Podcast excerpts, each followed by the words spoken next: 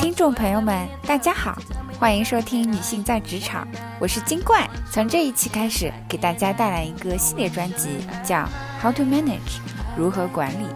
无论你是男性还是女性，刚开始管理团队，还是有在管理团队的下属，都可以从这个系列中获得专家的指导建议。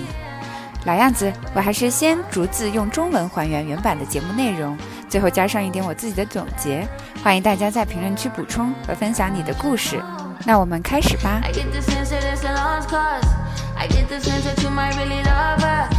你是否刚开始领导团队？你可能有一些，哦不是很多问题。如何赢得你团队成员的信任和尊重？如何处理无法避免的冲突？以及你究竟有多少权利？如何完全利用好它们？在这个特别系列中，我们会回答这些问题，更多是来自听众朋友的。当你假设自己应该对他人的工作、职业发展和愉快的心情负责的时候，感到不安、不确定是完全正常的。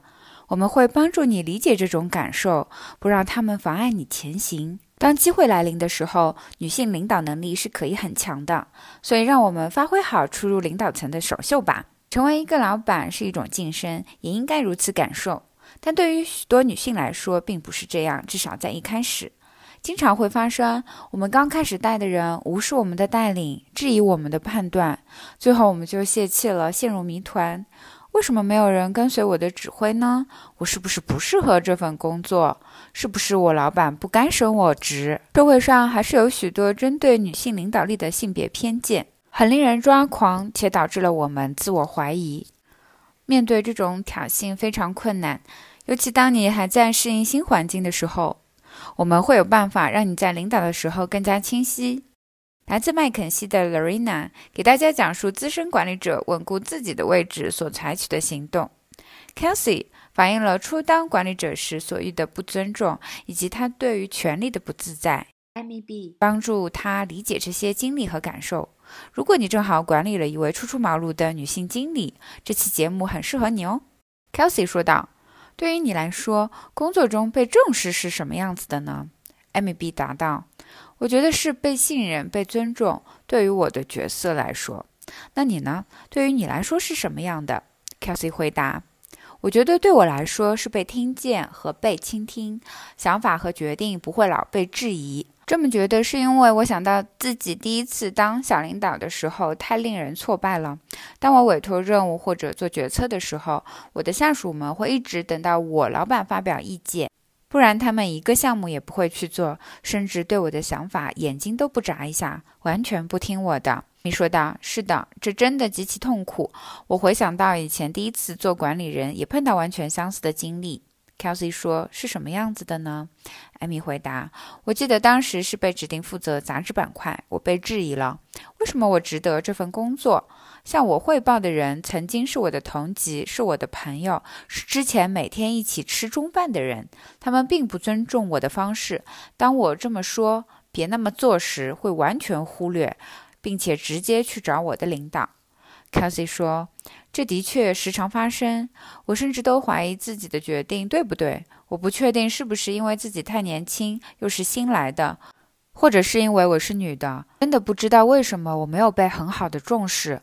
我所知道的就是这种感觉很糟糕，我没做好自己的工作，完全不喜欢这种状态。艾米问道：“你有做什么来去处理它吗？”Kelsey 回答。我和我老板聊了，如何才能实现你对我说过会有的权利和决策权呢？因为完全是脱节的。他告诉我说，你有这个权利的，但我看到的是大家的行为并不是这样。所以我和他说，我们如何让大家清楚，我的决定是最终的决定，大家可以基于此来推进。我觉得一定程度上，他的确试着帮忙了，但最终我的下属们还是按照他们说的来做。最后，我放弃了这份工作，而且决定，好吧，我以后再也不要做管理人了。我处理问题的方式有点回避型，我知道这样并不是很好。以前我觉得是自己不适合去做管理工作，但现在我更想知道的是，有这样子的自我怀疑的成分。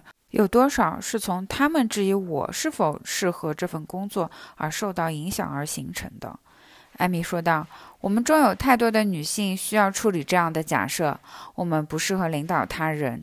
这里有一些听众是这样反馈的。”我刚开始时，我同事并不感谢我，或者把我的权利当回事。他们削弱我的贡献，削弱我的指令。他们会做出消极反抗的评价，类似“我是一个新管理人”，但并没有起到帮助作用，只会下命令。这太滑稽了！在做管理人之前，我还期待好好表现一下，来证明自己，而一上任就几乎一夜归零。看着自己之前拼命工作，跟自己说：“嗯，你很棒”，感觉挺讽刺的。我得到这个职位的那一刻，我之前的经历和过去的人际关系再也起不到任何作用了。我试着用有礼貌的方式来解决。但我觉得这又影响了他们如何看待我是一个有权利的人。有礼貌渐渐变得麻烦了，因为它使人感觉缺乏领导力或者权利，而不是说这是一种属于我自己的特点。我还没开始我的管理人工作，但这也是我绝对关注的。到时候我的权利是否会被大家尊重？尤其考虑到我比较年轻。我要管理的人比我有更多的工作经验。听了这些反馈，这帮我理解了：一旦我们有了点正式权利，人们会变得多有敌意啊！这不是说我们只要迎娶自己的下属们，而是要一遍又一遍地向我们的老板、向我们的同级、我们的其他老板证明自己。艾米说道。这是一个持续的奋斗过程，甚至在你正式升职之前就存在了。你知道要来了，Kelsey 说道。就像刚才的那位听众，他已经开始担心不得不争取权力的斗争了。艾米说道，而且也安慰不了任何，因为他想的没错。Kelsey 说：“我们即将要采访的女性也明白这种斗争。Larina 是麦肯锡的资深合伙人，她联合创办了《工作中的女性》年度报告，调查了过去七年服务于美国公司的女性们。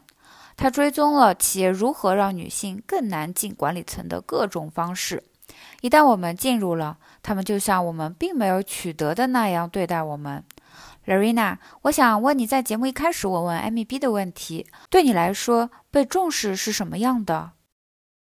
被重视是同你工作的人不只是在看你，而是倾听你，和你建立联系。如果是关于工作基本准则、获得反馈、你工作的评估、被大家支持改善工作，所有这些，但你可能也想知道关于个人方面的被重视是什么样的。你坐在桌前被大家认真对待是什么感觉？对我来说是革命友谊，是那种合作感、真诚感。这时你大脑就会告诉你你被重视了，而且这对我来说在早期尤为重要。艾米比问道：“Larina，你是如何成为一名管理者的？”Larina 答道。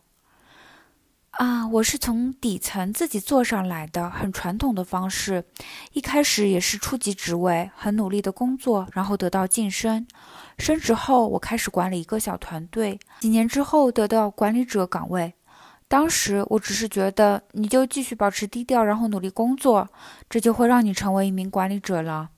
但现在我看到所有的数据资料，我发现应该是比我当时意识到的要有更多的阻碍。Kelsey 说。在二零二二工作中的女性报告里，你提到断接。这里解释一下断接。断接的英文是 broken run，字面意思是断了的梯子横挡。引申含义是指某人在职业生涯早期阶段进步很快，但很难获得更高的职位，尤其女性。每一百名男性从初级岗位晋升，只有八十七名女性升职，然后有色女性更少，八十二名。为什么要拦住我们呢？是因为他们不重视我们吗？Larina 答道：“问题的关键不是被重视，而是性别偏见和职场上存在的这些行为。因此，我们经常写到的一点就是轻微攻击经常发生。千刀万剐的白天，所以女性会被质疑他们的判断，她们更少的被支持。像是你期望怎么样成长，你面前的下一个机会是什么？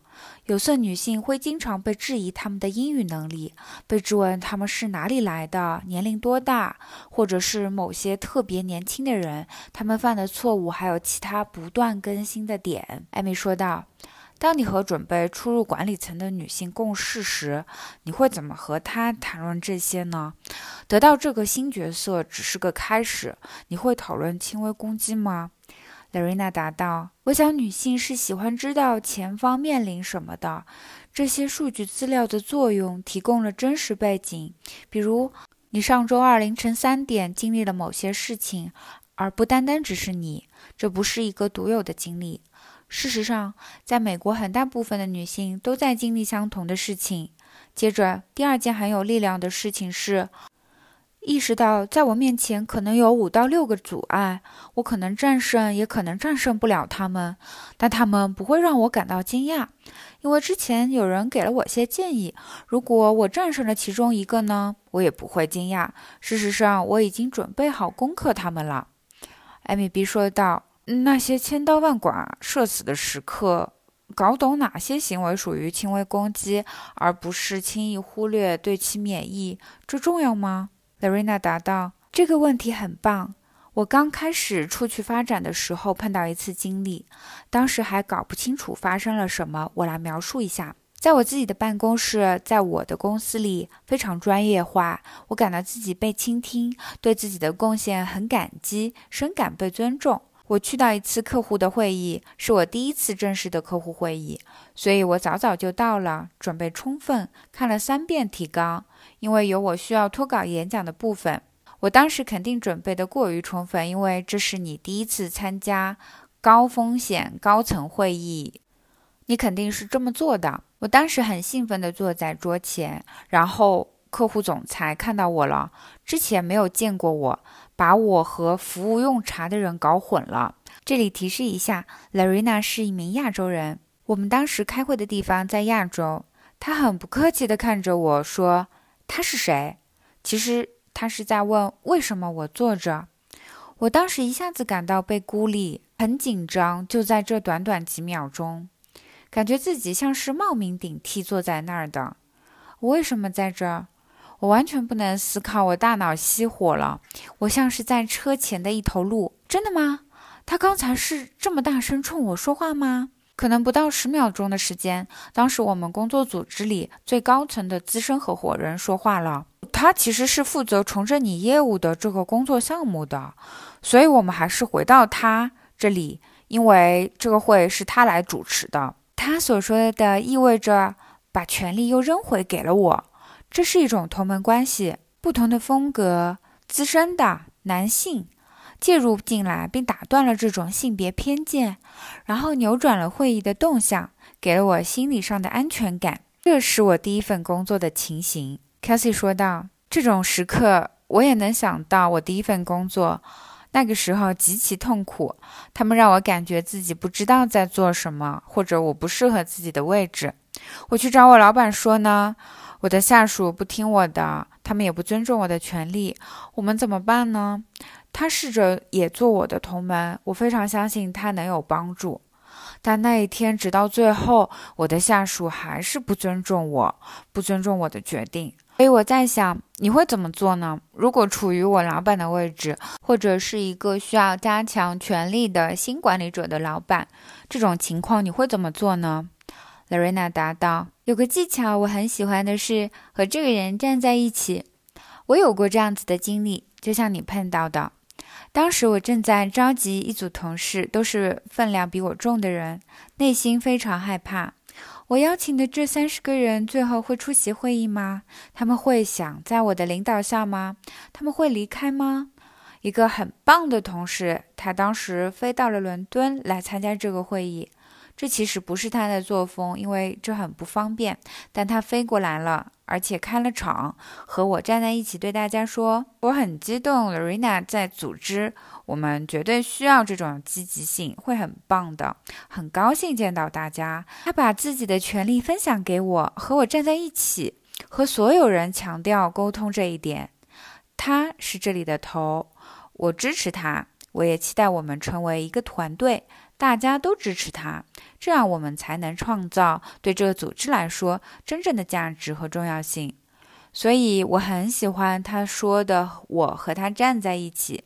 现在你觉得你老板原本可以有什么不同的做法吗？Kelsey 答道。嗯，我想他本可以做的不同的是，当有人去问他关于我做的决定的时候，他可以回绝道：“好好想想，为什么你来找我？我已经跟你说了，Kelsey 负责做这些决定，或者是。” Kelsey 是这儿的领导，这样真正的回绝掉这个人，真正的引起他们研究下为什么总是绕过我，不听我的工作安排，我的决策，这样会帮助很多。艾米，你会怎么做呢？艾米回答道：“我觉得你刚刚讲的你老板的故事非常精彩的展现了同门关系，很有启发。但我本能的反应在你说的这种情况下，包括 Kelsey 描述的。”我会把你拉到一边，走进一个房间，把门关上，说：“我们来聊聊刚刚发生了什么吧。”类似于去拆解它。我的目的是处理这种被孤立的情绪以及自我怀疑，因为我理解，我感受到了，很真实，而且会令人崩溃，对吗？而且要把这个谈话扭转成一次认可。你在做这份工作，因为这是你应得的。但没有人生来知道怎么做这份工作。管理工作很难，让大家明白管理工作需要做很多事情是很重要的。你建立你的技能，制造肌肉，制造肌肉记忆，所以对大家来说不是自然过渡而成的。事实上，当你从独立的贡献者过渡到管理者时，需要在你脑中进行某种意义的重启。接着前面讲的，然后取决于我和这位女士的关系，我会回头再同她联系，并且提供建议、必要的指导，做我能做的来支持她度过这个难关。l a r i n a 说道：“我觉得对于初为管理者还有一个难点，你有了权利怎么使用呢？可能告诉别人说那不能接受，这是我们要做的，这是一个我们在职场中很怕使用的词。”艾米说道：“我觉得这太有洞察了，联系到这也是我尤其和刚升到责任岗位的女性提起的一件事情，就是停止担心，让大家都喜欢你。这不是要在一场人气大赛中胜出，赢得尊重是另一种游戏，对吗？是的，尊重和喜爱不是同一件事情，我们时常把它们混淆。”Kelsey 问道：“哎。” Lorena，你离开之前，我想听听你的想法，关于我们的一名听众的一些担忧。他即将成为一名管理者，但他已经开始担心自己不被重视。他担心自己怎么获得权利，他能做些什么来准备呢？Lorena 回答：“如果我们担心某些事情的话，会很难，因为你会一直对自己讲：‘哦，没事的，别担心。’但某种程度上，这会让你更担心。”这是很正常的人会做出的反应，所以往前看，如果我第一天开会的时候，大家在同时做别的工作，就好像不太重视我，我该怎么办呢？这样就不会这么吓人了，因为你已经想好办法了。不管是你任职的第一天还是第一个月。另一件我要说的是，如果你刚开始的几个月这份工作进展的并不顺利，我觉得很多时候呢，不管男性还是女性，都会把它藏在心里，不被人发现。那就会有问题是，如果事情变得更糟呢？如果你担心事情变糟，你能信任的三到四个人是谁？他们可以是你工作以外的人，可以是其他团队的同事，和他们分享并寻找建议，或者就单纯倾诉，告诉他们事情不太乐观，这样也会让你感觉好很多。Kelsey 说：“是的，我会觉得难以启齿，因为就好像是自己不善于做管理者一样，所以我没有和任何人聊起过。我想这让我老板从中调节变得很难，让我的同级很难帮我。”做这个管理者的改变，如果对自己对他们坦白的话，会有很大帮助的。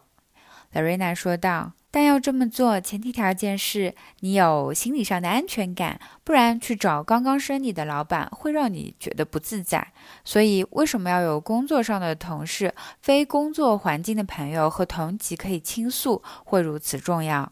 如果你觉得自己被绊住了，或者比较容易受伤，我真的觉得去找你可以信任的人，可以帮你保密，真正的关心你，非常重要。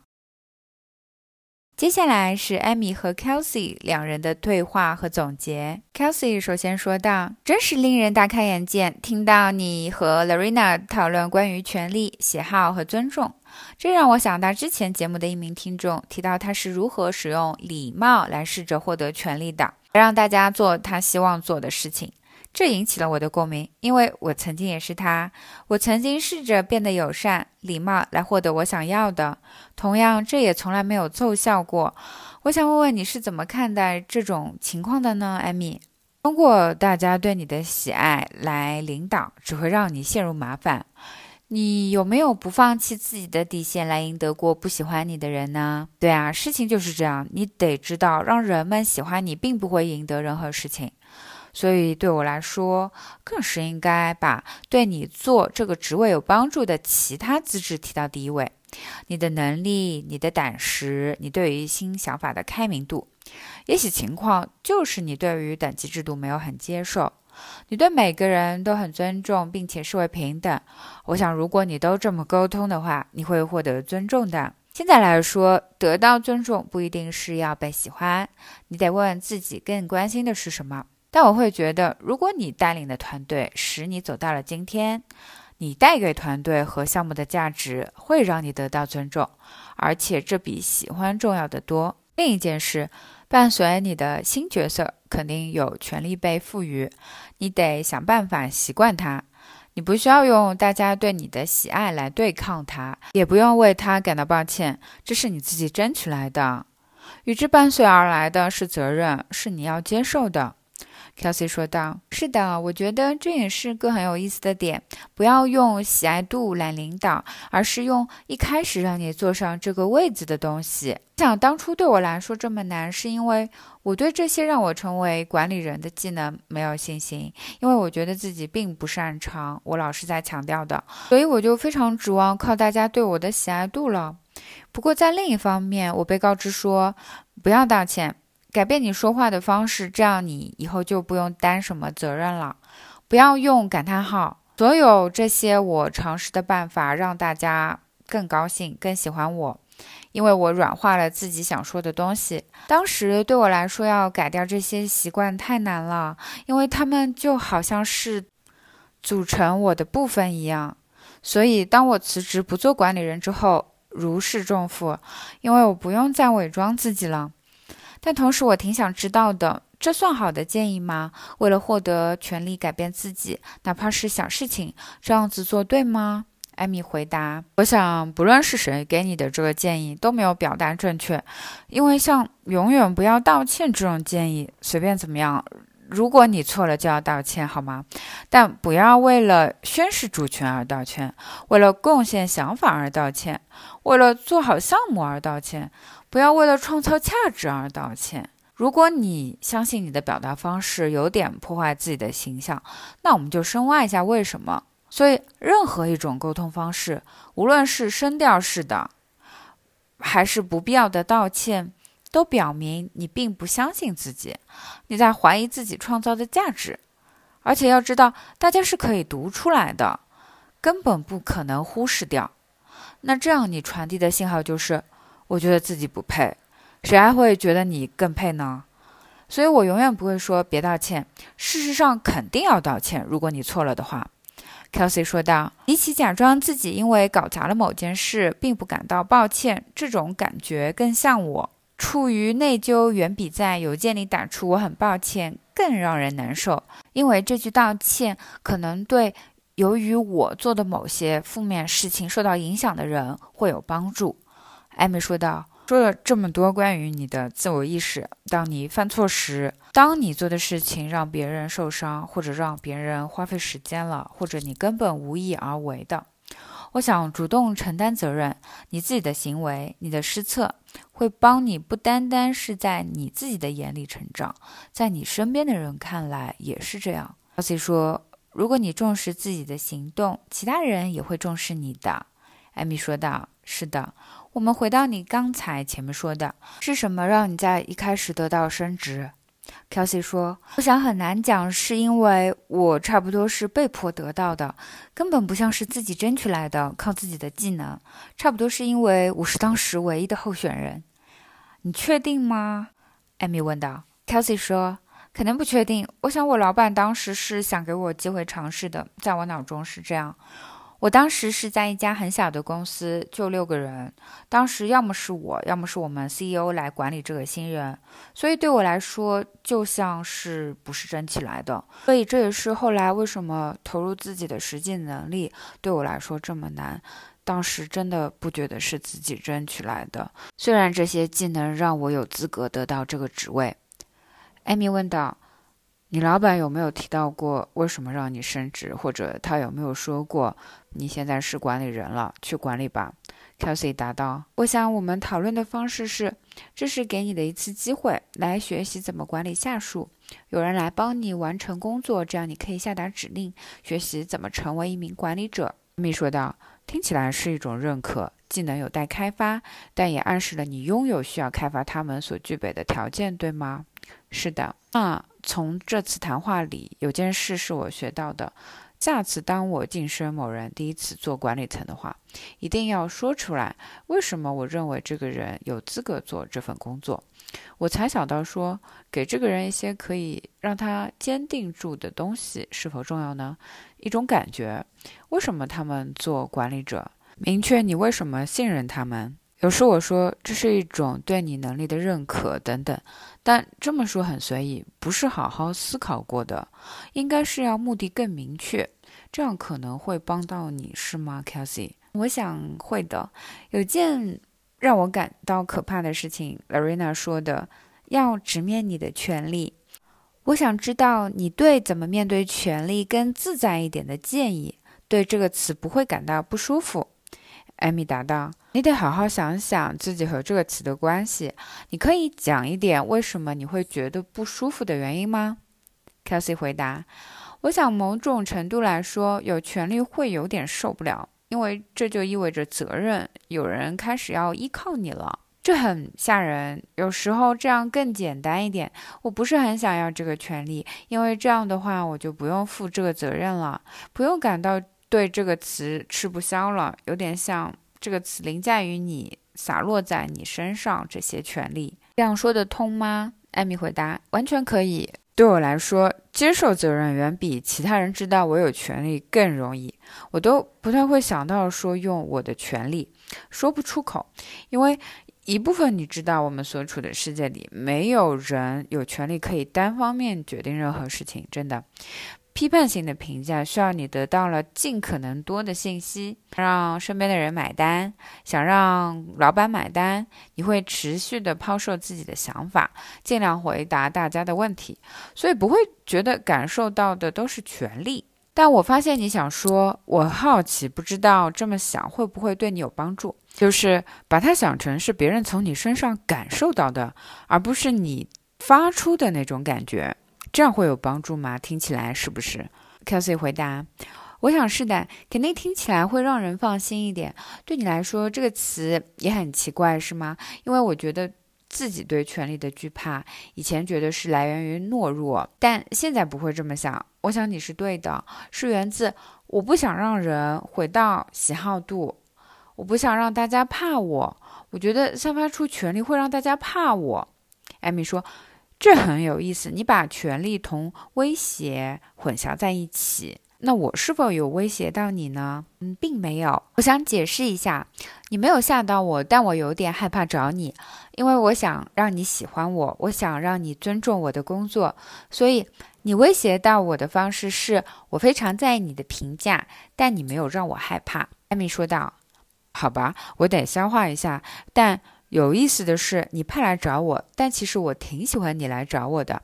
我们最近由于做这期播客接触，我很喜欢同你互动。你做了很多工作，跑腿的事情啊，为了这期播客，首先，我对你所做的工作印象很深刻，非常出色，也非常感激你所做的这一切，因为你让大家准备的很充分，做成了这次节目。我知道这很不容易，这和你之前做的不一样，你加入了进来，应付了起来，而且做得很棒。我一路过来学到说，你得把事情大声说出来，我得大声说出来。因为我也曾经是你，我知道不被大家听到是什么感受。Cassie 说道：“现在是我这周感觉最棒的时刻，我像是沐浴在你告诉我的这种感觉之中，能从我敬仰的人口中听到这些，感觉真是太好了。这让我想到，无论你处于哪个领导阶段。”定期的传达这一点很重要，告诉你的下属们、你的团队成员，你对他们工作的看法，以及为什么他们现在担当这个角色。因为如果我可以让所有人感受到他们让我感受的，这比他们喜欢我要好得多。你可以不喜欢我，但我知道通过传递这些，我会让你今天变得很美好，会让你工作变得更好。艾米说道。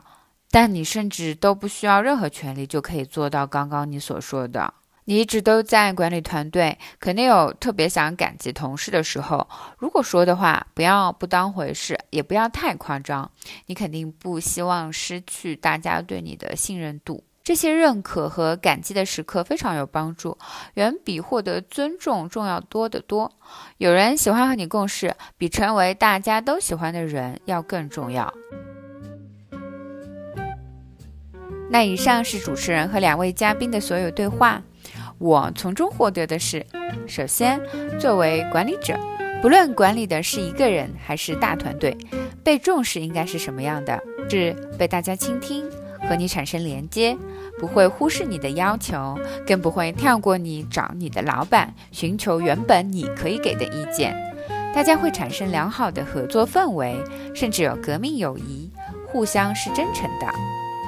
第二点是，更好的预备自己，去设想可能发生的任何不被尊重的情况，做好心理准备，想好对策，这样等到事情真的发生时，至少你不会慌乱，你会更从容。事情难免发生，千万不要自己憋着，默默承受，去找其他可信任的同事、朋友倾诉，可以让他们帮你想想办法，出出主意。